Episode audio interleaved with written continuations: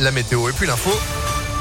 Avec vous, Sandrine Ollier, bonjour. Bonjour Phil, bonjour à tous. À la une, l'opposition réclame la démission de Jean-Michel Blanquer. Elle parle de mépris après les révélations de Mediapart. Le ministre de l'Éducation, déjà critiqué pour sa gestion de la crise sanitaire dans les établissements scolaires, était en vacances à Ibiza quand il a dévoilé le nouveau protocole dans les écoles à la veille de la rentrée de janvier. Il avait annoncé ce dispositif dans la presse le dimanche, à quelques heures seulement du retour des enfants euh, en classe le lendemain. Le ministère confirme qu'il a travaillé à distance et que les annonces n'auraient pas eu lieu plus tôt, même s'il avait été là.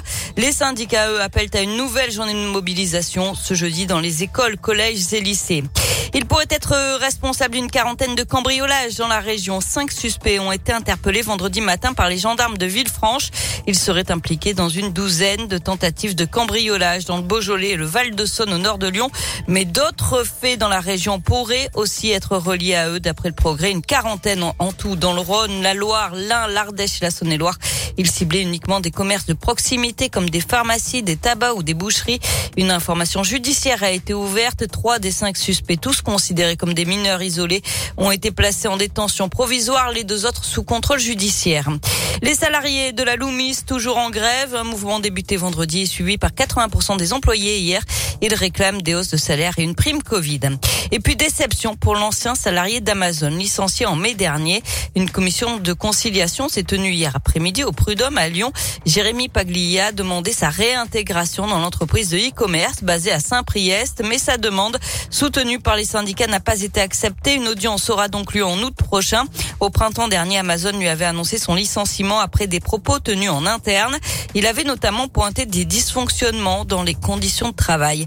Pour Didier Concalves, représentant Sud Commerce et Services au niveau régional, cette affaire relève de la liberté d'expression des salariés. Derrière, euh, c'est vraiment euh, la situation euh, du droit d'expression des salariés, soit à titre individuel ou soit dans un cadre collectif via les organisations syndicales qui représentent les salariés au sein de la société. On sait que les conditions du travail sont très difficiles. C'est quand même des travail parfois de nuit, des tonnes et tonnes de, de, de colis à traiter, un aspect un peu robotisé, mais derrière, ce sont des humains. Et il faut bien l'entendre, ça.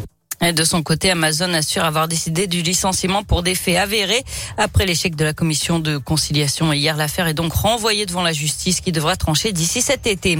En bref, les sirènes d'alarme vont retentir ce matin. Rieux la pas d'inquiétude. Il s'agit d'un exercice de sécurité civile sur un site industriel.